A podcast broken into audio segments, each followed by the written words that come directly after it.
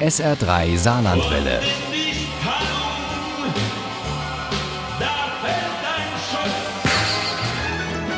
Der Krimi-Tipp. Mit dem ganzen Geeier in Großbritannien kann man schon sagen, 2019 war das Brexit-Jahr und deshalb beenden wir es auch mit einem Doppelkrimi aus dem Vereinigten Königreich.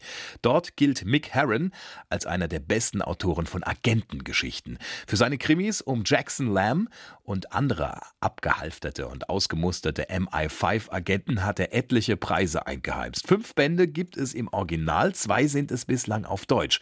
Und die stellt uns Uli Wagner nun zum Abschluss dieses Krimi-Jahres vor. Slow Horses, also lahme Gäule, so nennen die vom Regents Park der Zentrale des MI5 diejenigen Agenten, die mal was richtig vergeigt haben, die ausgemustert werden sollen, aber irgendwo hin müssen, weil sie nicht gekündigt werden können, erzählt McHarren.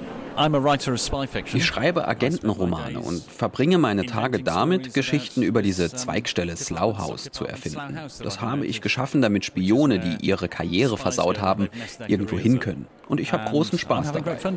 Und er beweist schon bei der Wahl des Namens für diese Zweigstelle britischen Humor, indem er die Absteige, in die jene MI5-Agenten verdammt werden, die versagt haben, Slough House nennt. Slough ist eine Stadt im Süden Englands. Es ist nicht weit von London und es hat einen ziemlich schlechten Ruf. Es ist ein Joke.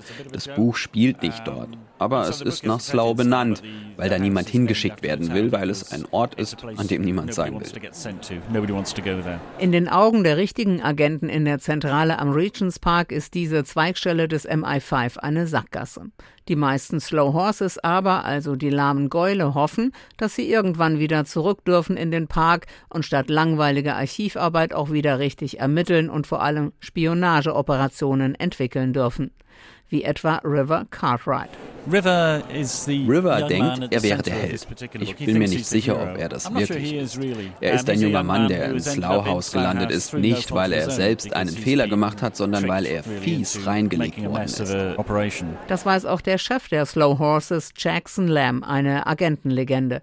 Aber er würde das nie nach außen zeigen. Diese Art von Chef ist er nicht. Überhaupt redet er auch nicht gerne mit seinen Leuten, weder mit River Cartwright noch mit Catherine Standish. Die trockene Alkoholikerin mit Hang zur Melancholie ist so etwas wie seine persönliche Assistentin und inzwischen auch die Lieblingsfigur dieser Agentenromane, nicht nur für McCarran. Sie ist eine Kämpferin und sie wird das Herz und das Gewissen im Lauf der Bücher. Ich glaube, sie wird immer wichtiger, auch für mich.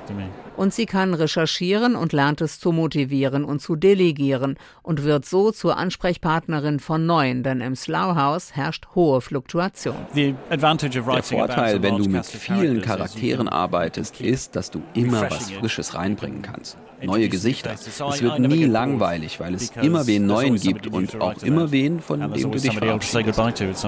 Und das müssen die Slow Horses Goodbye sagen, in beiden Bänden dieser Agentenreihe. Die Leute von Jackson Lamb sind bei solchen Operationen besonders gefährdet, aber das juckt keinen dort in der MI5-Zentrale am Regents Park.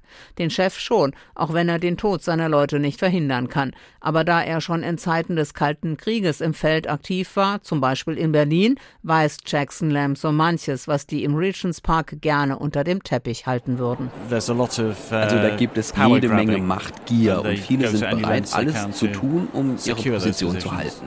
McCarran hat ein Genre wiederbelebt und gleich gegen den Strich gebürstet. Seine Agentenromane um Jackson Lamb und das House genannte Abstellgleis des Secret Service sind komplex, haben ein interessantes Personaltableau, eine gut durchdachte Struktur, ein perfektes Timing. Sie stecken voller kleiner Nadelstiche und feinstem britischen Humor. Slow Horses und Dead Lines von McCarran sind mal schräg, mal bitter, manchmal auch grenzwertig, aber immer wieder spannend, aufregend und amüsant. Die Krimis von Mick Herron in Deutsch erschienen beim Schweizer Diogenes Verlag. Zwei sind bislang auf dem Markt. Die haben jeweils 480 Seiten und kosten als Hardcover 24 Euro. Wenn Sie gut aufgepasst haben, dann können Sie sich dieses Geld auch sparen.